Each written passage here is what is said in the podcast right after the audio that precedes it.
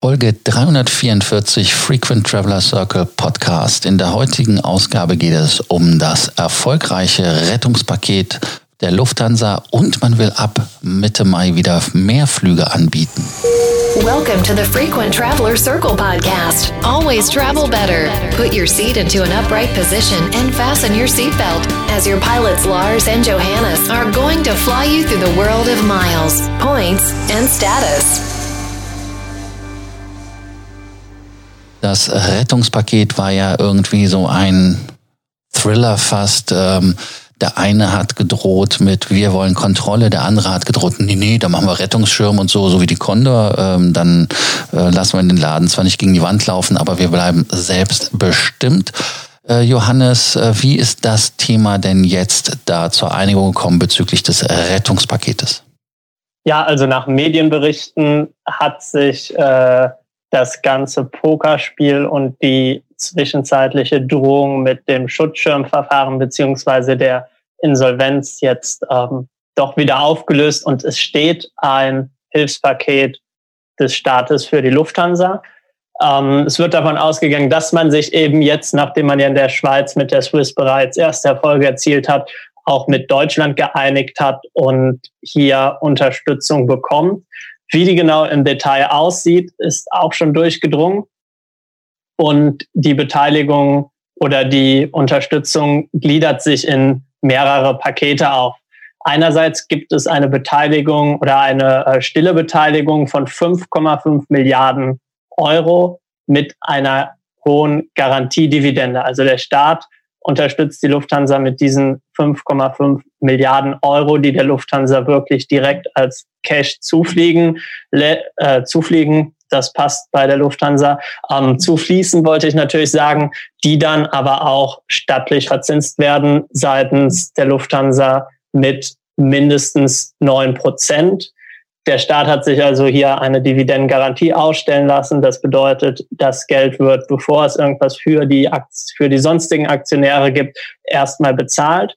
Und außerdem sollen 25,1 Prozent der Aktien durch Bund und die betroffenen Länder, also bei Lufthansa wird das das Land Hessen sein, vermutlich könnte ich mir vorstellen, auch noch das Land Bayern wo ja auch ein wesentlicher Hub ist, und eventuell auch das Land Nordrhein-Westfalen, wo ja immerhin offiziell noch die Zentrale steht, ähm, ja, unterstützt werden. Außerdem neben dieser äh, Beteiligung gibt es noch ein 3,5 Milliarden Euro Kredit von der KfW, also von der Kreditanstalt für Wiederaufbau, so dass die Lufthansa da insgesamt ein doch ansehnliches Kapitalpaket bekommen hat. Wir haben es gerade schon angesprochen, äh, neun Prozent Garantiedividende an den Staat. Das ist natürlich happig. Ähm, andererseits muss man natürlich fairerweise auch sagen, dass es in der derzeitigen Zeit keinen privaten Investor gäbe, der Geld zu solchen Konditionen bereitstellen würde. Also insofern gab es da keine wirkliche Option. Was die 3,5 Milliarden von der KfW anbelangt, da ist noch nicht durchgedrungen, zu welchen Konditionen diese verliehen werden. Ähm, da wird sich aber wahrscheinlich wie bei anderen Unternehmen auch um einen sehr günstig verzinsten Kredit äh, handeln, also zumindest deutlich günstiger als die 9 Prozent.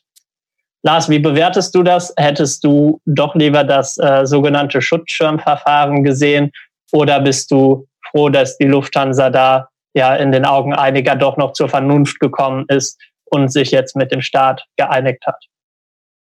Naja, zur Vernunft kommen äh, kann man jetzt so ein bisschen interpretieren, wie man will. Man hatte ja mit dem Drohtszenario der, ähm, des Rettungsschirms da ja genug äh, aufgebaut, wo die Leute auch Angst bekommen haben. Man hat ja auch gesehen, die Piloten haben 350 Millionen Euro auf Gehalts verzichtet. Also das, das ist eine, ein Zugeständnis, was man ja vom Cockpit nicht erwartet hätte, wenn wir ehrlich sind, weil man ja von den Kollegen vorne ganz andere Dinge gewohnt ist und die ja uns auch viele Streiks gebracht haben, um mehr zu machen. Aber sie haben halt Angst um ihre Privilegien gehabt. Was ganz wichtig ist, ist aber, dass man sich zumindest geeinigt hat und jetzt nach vorne gucken kann. Man hätte etwas patriotischer das Ganze sehen können von der Lufthansa-Seite aus, aber, aber wie immer Ähm, das ist hier nicht der Fall und ist auch nicht wichtig. Man hat jetzt eine Einigung und ich finde die neun Prozent auch gar nicht so schlecht, weil auf der anderen Seite ist es ja so, dass wir sagen müssen, hey, ähm, der Staat sind wir, wir haben Kosten, wir geben euch Knete, ihr seid ein Risikoladen, die gehen jetzt nicht über die Wupper, weil sie ja genug Kapital haben, ist ja jetzt nicht so. Und ähm, damit wollen wir dann, wenn es euch wieder besser geht, nicht nur die Zinsen haben, sondern mit den Aktien auch ein bisschen Profit machen. Und das ist dann mal äh, staatsmännisches Denken in meinen Augen. Also ich finde das gar nicht so schlecht.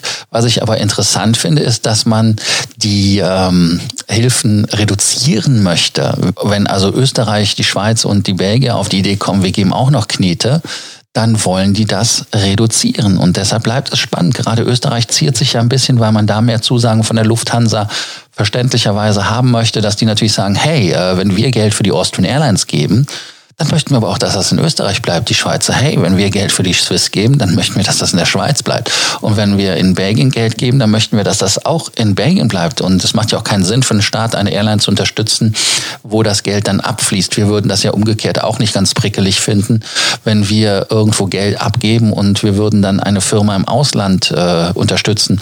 Ich sage jetzt einfach mal so als Beispiel, wir würden bei Grohe, die gehören ja einem chinesischen Konsortium, äh, man würde denen Geld geben und das Geld würde nach Peking gehen. Da wären wir ja auch nicht entspannt. Also insofern ist das in meinen Augen super, dass wir da jetzt eine Lösung haben und auch vielleicht eine Möglichkeit haben, das zu refinanzieren, weil es ist wie immer im Leben. Wenn du Geld gibst, hast du Risiko, Risiko muss bezahlt werden und das ist dann, dass die Lufthansa das bezahlt. Und jetzt als allerletzte beantworte ich auch noch deine Frage. Und zwar, Schutzschirm hat viel viele Risiken äh, gebirgt äh, für die Arbeitnehmer, weil da hätten ja alle Verträge neu verhandelt werden können. Und eine Sache, die wir uns auch vor Augen halten können, ist, auch wenn Miles More eine Firma ist, die ein profitables Unternehmen ist, Lufthansa-Konzern, aber trotzdem außerhalb des Konzerns, aber sie machen Profit, hätte Lufthansa aber sagen können, hey, okay, wir verkaufen die Bude. Das hatten ja die Kanadier gemacht, haben ja dann wieder das Programm zurückgekauft für teuer Geld. Also da hätten viele Dinge passieren können, dass die Meilen entwertet werden oder aber auch sogar, ja, ich glaube nicht, dass sie da in irgendeiner Art und Weise ähm, komplett verlustig gegangen wären wie bei Air Berlin, aber da wäre die Gefahr gewesen. Deshalb lass uns doch jetzt direkt mit dem Thema weitermachen. Lufthansa will ab Mitte Mai wieder Flüge anbieten. Äh, Johannes, hast du eine Ahnung, welche Flüge denn im Moment angeboten werden? Ja, also derzeit hat man das Angebot ja wirklich massiv äh, reduziert. Auf der Langstrecke bedient man ähm, wirklich nur noch die, die absoluten äh, Hotspots, beziehungsweise schaut, dass man mehr oder weniger jeden Kontinent da einmal anfliegt. In Amerika ist das äh, New York, Chicago, ähm, dann hat man in Südamerika noch Sao Paulo. Außerdem fliegt man dann Richtung Asien nach Bangkok, um hier einfach ein Minimalangebot offen zu halten. In Europa selbst fliegt man dann eben ja größtenteils die, die Hauptstädte an und das auch sehr limitiert. Carsten Spur hat damals äh, in einem Conference Call gesagt, dass das das erste Mal seit er bei der Lufthansa ist, der Zeitpunkt ist, in dem er sämtliche Strecken, die die Lufthansa fliegt oder gar den kompletten Flugplan mehr oder weniger im Kopf hat. Also das waren wirklich historische Ausmaße, was da gegroundet ist in mehreren Phasen. Und dann ist es natürlich jetzt auch ähm, gut zu sehen, dass die Lufthansa da wieder leicht optimistisch in die Zukunft blickt und versucht, wieder etwas mehr Flüge anzubieten. Ähm, Lars, um welche Strecken geht's denn genau? Welche Strecken kommen jetzt hinzu? Eine Frage, die ich mir übrigens immer wieder stelle, ist, warum fliegen die nach Tallinn? Ich verstehe es einfach nicht. Warum fliegt die Lufthansa dreimal pro Woche nach Tallinn? Was gibt es in Tallinn, was wir in Deutschland nicht haben? Ich habe es bis jetzt noch nicht gefunden. Ich gucke immer aus dem Fenster, aber ich sehe es nicht. Also, ähm, was man dann machen möchte, ist ganz klar. Man möchte, wenn man äh, diesen Ausnahmezustand beendet hat und die äh, 700 irgendwas Flugzeuge sind ja alle am Boden. Also das heißt, die sind ja, also bei den paar Flügen, die da stattfinden, die Flugzeuge werden ja durchrotiert. Und ähm, da will man dann halt auch wieder anfangen, dass diese Ziele ab Mitte Mai wieder größer werden, dass man auch mehr Flüge dann haben kann. Also das heißt, man hat dann ähm, 280 Flüge pro Woche, dann soll das Angebot pro Woche nochmal erweitert werden um 50 Flüge, dass man 330 Flüge anbieten kann. Aber man muss überlegen, die Lufthansa hat ansonsten 2000 Flüge pro Tag durchgeführt. Johannes, kannst du dir das vorstellen? 2000 Flüge und jetzt hast du mal gerade eine Handvoll. Deshalb glaube ich, dass auch Carsten Sport das in den Flugplan äh, äh wirklich ähm, auswendig kann. Äh, wobei man kann das vielleicht mal das Exempel äh, machen und fragen, ob er die Flugzeiten wirklich kann. Also wie gesagt, man will diese Reisen weiter aufbauen, man möchte dann auch wieder Ziele weiter anfliegen. Die Lufthansa hat sich übrigens nicht wirklich dazu geäußert, wo sie hinfliegen wollen. Ähm, man möchte aber auf jeden Fall, dass man ähm, den Tiefpunkt, den man erreicht hat, ganz schnell wieder durchschreitet und dann ja, Business as usual wird es ja auch nicht werden, weil man hat ja 100 Flugzeuge, wenn man loswerden, oder wie viel war das, Johannes? Ich glaube, 100 hat, hatte ich irgendwo gelesen, ne?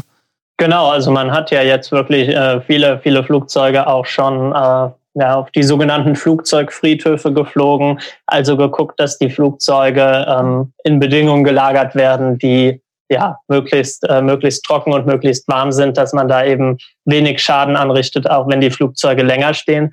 Und das ist tatsächlich wirklich was, das machen Airlines nicht, wenn sie davon ausgehen, dass das, dass das Flugzeug mal für, für zwei, drei Monate nicht gebraucht wird, sondern wirklich, wenn man davon ausgeht, dass auf die absehbare Zukunft erstmal kein Bedarf besteht. Also von daher wirklich historische Ausmaße, die 20 Prozent mehr Flugplan, die, ähm, die jetzt ähm, hinzukommen sollen, dann ab Mitte Mai, ist natürlich ein, ein, ein Schritt in, in der Richtung zu wieder mehr Flügen, aber wirklich auch ein, ein sehr kleiner Schritt. Also man muss sich das einfach nochmal vor Augen führen. Momentan Langstrecke konnte ich ja eben wirklich äh, an einer Hand mehr oder weniger abzie abzählen. Innerhalb von Deutschland neben Frankfurt und München auch nur noch Düsseldorf, äh, Tegel und Hamburg bedient. Und dann komplett Europa wird derzeit auch nur ab Frankfurt bedient. Also ab München ist man da momentan erstmal äh, damit beschäftigt, dann nach Frankfurt zu fliegen, um weiterzukommen. Also man sieht, es gibt einen kleinen Schritt. Allerdings ist das jetzt, ähm, auch wenn man es wirklich in den Kontext setzt, immer noch äh, ein wirklich sehr geringe, eine sehr geringe Steigerung und in keinster Weise irgendwie ein Schritt zu dem Level, was man vorher hatte. Wie immer an dieser Stelle fordern wir euch auf, lasst uns wissen, was ihr zu dem Thema denkt. Schreibt äh, unten in die Kommentarfunktion oder auf Facebook oder schickt uns die Nachrichten auf dem Messenger. Ihr kennt das ja. Auch bei Sorgen, Ängsten, Nöten könnt ihr diesen Weg wählen. Da empfehlen wir euch den Messenger. Und wenn ihr den Podcast abonniert, der Abonnierbefehl ist das übrigens, dann verpasst ihr auch keine Folge mehr. Danke, dass ihr dabei wart. Bis dann. Ciao. Thank you for listening to our podcast. Frequent Traveler Circle. Always travel better. And boost your miles, points, and status. Book your free consulting session now at www.ftcircle.com now.